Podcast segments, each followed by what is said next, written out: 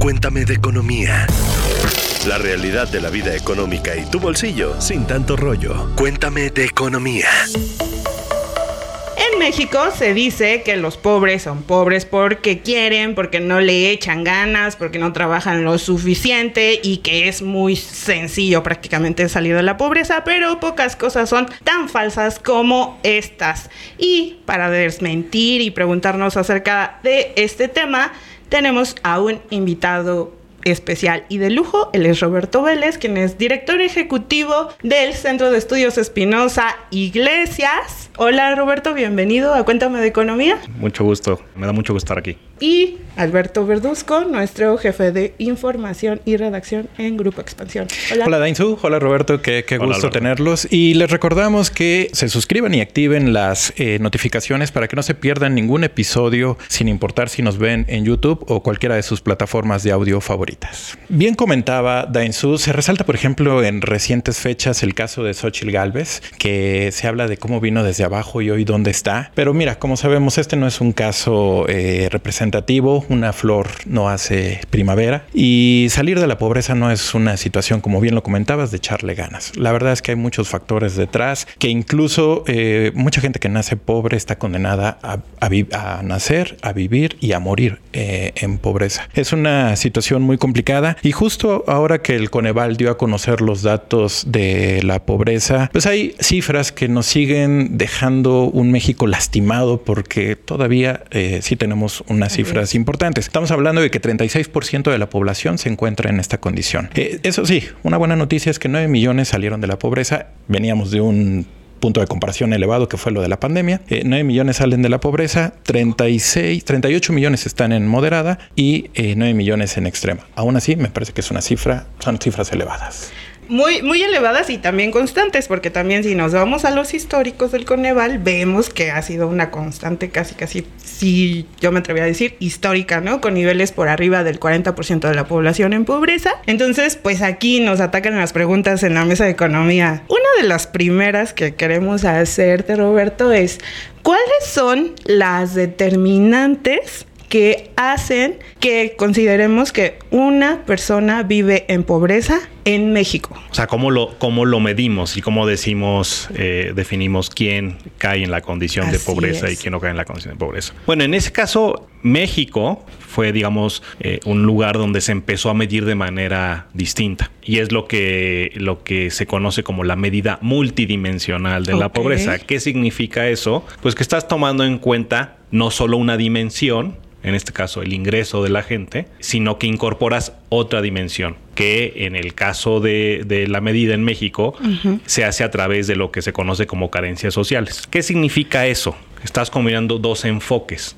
Uno, cuánto traigo en el bolsillo eh, cada cierto tiempo, o sea, cuánto estoy ingresando. Y el otro es si los derechos básicos que establece la Constitución están al alcance eh, de las personas. ¿no? Entonces, digamos, si, en realidad lo que dice la ley en términos de lo que son nuestros derechos, realmente los podemos ejercer o no los podemos ejercer. Obviamente tenemos una gran variedad de derechos en la parte de pobreza nos concentramos en los derechos que se refieren a derechos sociales. Digamos, en digamos más allá de, decir exactamente cuál es cada uno, qué tipo de cosas eh, se toman en cuenta. Por ejemplo, el espacio en el que vivimos, cuenta con los servicios básicos o no cuenta con los servicios básicos, nos estamos alimentando o no nos estamos alimentando, tenemos acceso a servicios de salud, no tenemos acceso a servicios de salud, tenemos acceso a la seguridad social, ¿no? Entonces son ese tipo, ese tipo de, cosas que eh, se toman en cuenta y en realidad se toman en cuenta seis, aunque la ley nos sugiere que tomemos en cuenta otra cosa, que es este cohesión social, pero eso a final de cuentas todavía no lo hemos armado en la medida, ¿no? Pero entonces tú lo que tienes es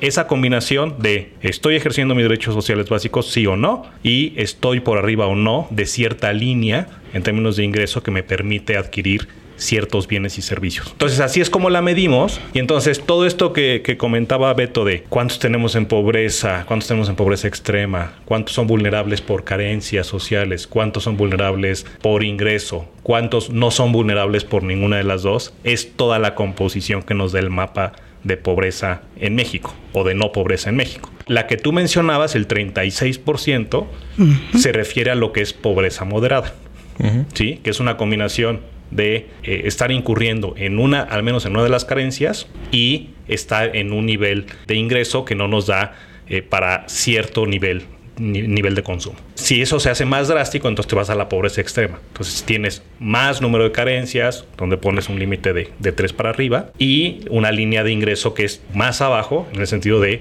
la puedes identificar como una línea de supervivencia para la gente. Entonces, así es como se conforma. Cuando dices 36%, pues es mucho, ¿no? Este, cuando estás hablando de una población de 130.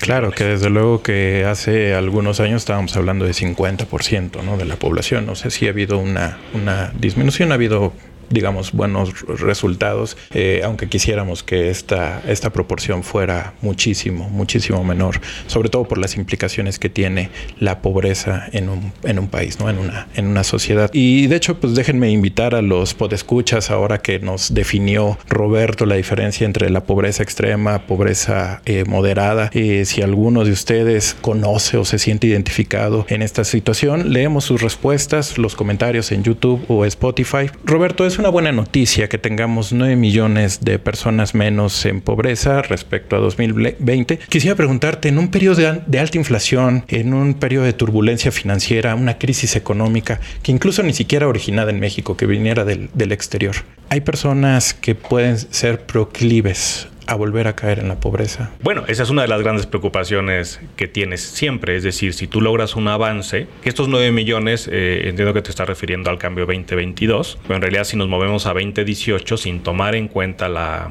el, lo que implicó la, la pandemia, millones. Eh, son 5 millones, ¿no? Pero ese es un buen, ese es un buen dato para, para hablar sobre lo que me pregunta. Es decir, imagínense el cambio eh, en cuatro años fue de 5 millones neto, pero pero en medio hubo un movimiento de 4 millones. En este caso positivo porque fue, fue bajada, pero para que bajara en esos 4 millones fue porque había subido en esos 4, en esos 4 millones. ¿no?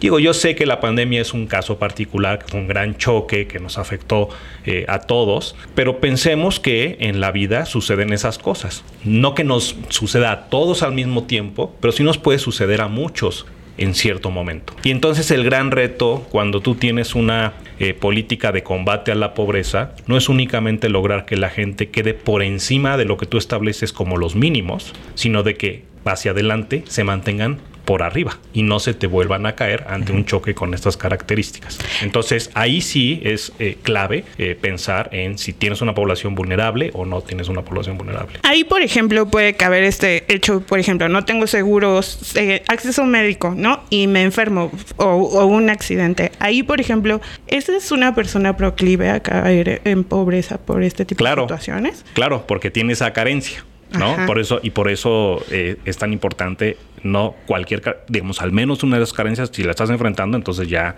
estás en una situación pues vulnerable, ¿no?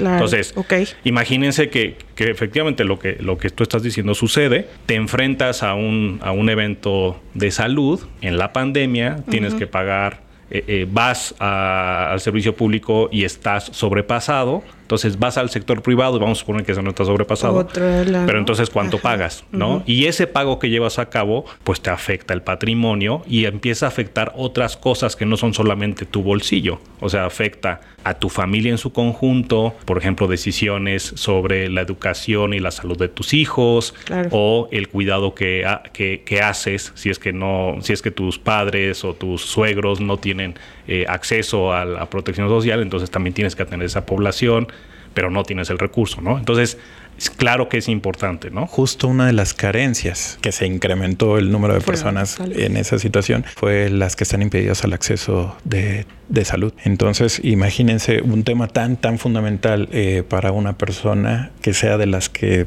genera ahora inquietud, preocupación, porque es de las que crecieron, es un, es un tema. Roberto, a veces cree uno que los niveles de pobreza no le afectan porque pues, no estamos ahí. Muchos, muchos somos afortunados de no, de no estar en esa situación. Pero para mí sí es una tragedia que tengamos millones de mexicanos que pudieran estar explotando talento, habilidades. No sabemos cuántos niños que están en esa condición hoy podrían ser o mañana podrían ser un, muy buen funcionario, un buen ingeniero, un buen matemático. Y, y quisiera ¿cómo le afecta al país y a la misma sociedad el tener a millones de personas en pobreza que no pueden, no pueden desarrollarse justo por este impedimento que significa estar en esa condición? Bueno, a final de cuentas la pobreza es una manifestación de otros problemas. O sea, la pobreza es resultado de una desigualdad estructural o desigualdades eh, que vivimos en México y que tienen mucho que ver con, pues como me presentaron, con la problemática de movilidad social eh, que hay en el país. Digamos, si, lo vemos desde la perspectiva de movilidad social y pensamos en cuáles son los costos que genera el hecho de que no haya movilidad social y que eso se vea reflejado en niveles altos de, de pobreza, te puedo mencionar tres. Uno es una, es una razón de justicia social.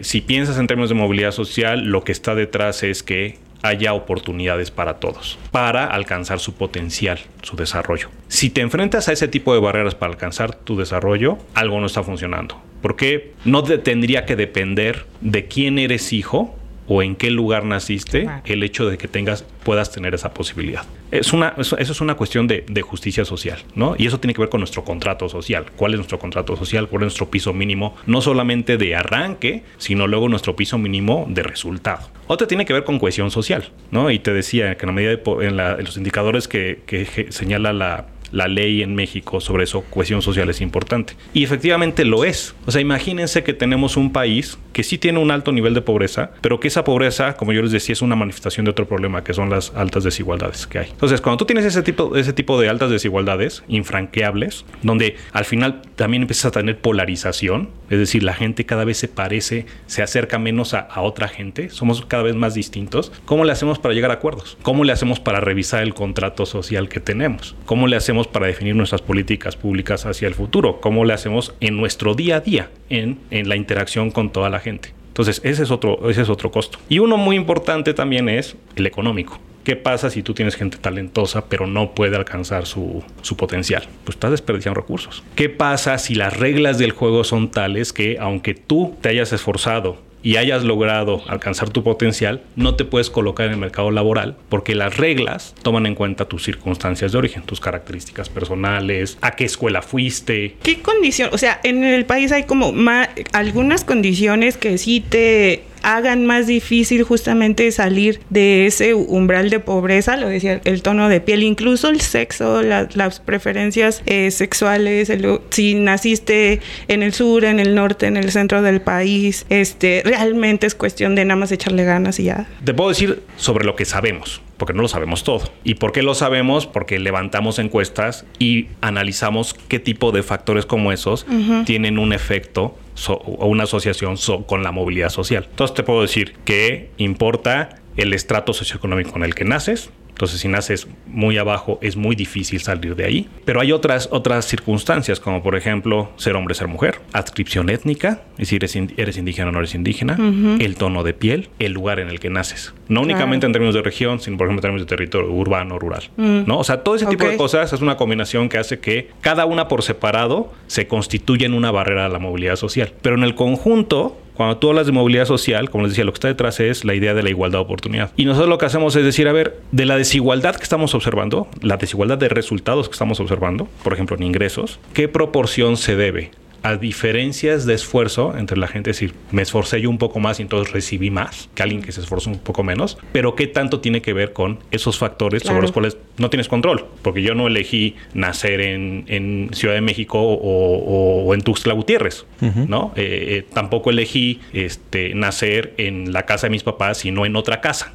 ¿Sí? Entonces, cuando esos factores acaban siendo al menos, te acaban explicando al menos la mitad de la desigualdad que encuentras en México, entonces tenemos un problema. Porque ¿qué es lo que tú esperarías en el extremo? Pues que toda la desigualdad de resultado que tú encuentras, toda la desigualdad eh, en términos de ingreso que tú encuentras, se explique únicamente por diferencias, sí de talento, de alcance potencial, pero sobre todo de diferencias en el esfuerzo y no por factores sobre los cuales tú no tienes nada que decir ni nada que hacer. Roberto, para ir cerrando, eh, desde tu perspectiva y también la del Centro de Estudios Espinosa Iglesias, ¿cuáles serían las políticas públicas adecuadas para tratar de erradicar estos dos problemas, pobreza y desigualdad, que, han sido lastres por décadas. No ha sido de este sexenio, sino venimos arrastrándolas de muchísimo tiempo atrás. Voy a volver a decir una cosa que es muy importante cuando para que es importante para establecer tus objetivos y con base en eso definir tus, tus políticas. Una es, ¿importa la igualdad de oportunidad? Sí, sí importa. Pero ¿qué pasa si garantizas igualdad de oportunidad y alguien de todos modos, por cualquier razón,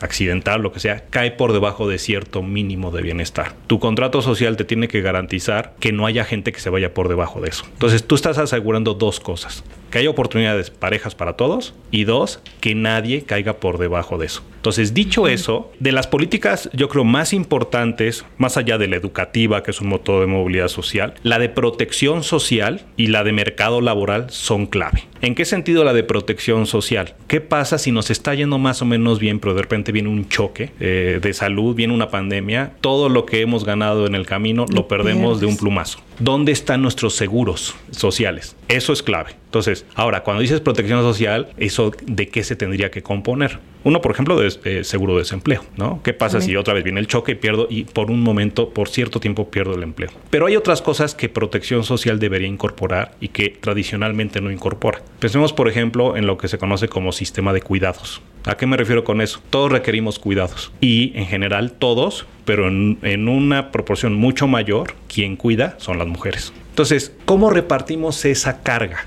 De tal manera que, por ejemplo, las mujeres puedan elegir libremente, igual que los hombres, qué hacer en su vida. Eso no existe y no está concebido en nuestro sistema de protección social y tenemos que concebirlo. Es decir, tenemos que, lo que tenemos que hacer para alcanzar igualdad de oportunidades es establecer políticas que te garanticen que efectivamente, independientemente de quién seas, en este caso un hombre o una mujer, tú puedas elegir libremente qué quieres hacer en la vida. Amigos, si no cortamos, nos vamos a ir al infinito y más allá. El tema es vasto, nuestro invitado es de lujo y entonces no queda más que agradecer que haya venido a compartir sus conocimientos. Gracias Roberto Vélez, director ejecutivo del Centro de Estudios Espinosa Iglesias por haber venido. Gracias a Beto y por escuchas, no olviden activar sus notificaciones para que todos los lunes escuchen un capítulo nuevo de Cuéntame de Economía. Mientras, pues recomiéndenos y califíquenos con la maximísima calificación que están en todas las plataformas de audio y en video de YouTube. Nos escuchamos el próximo lunes. Cuéntame de Economía, un podcast de expansión. Disponible todos los lunes en todas las plataformas de audio.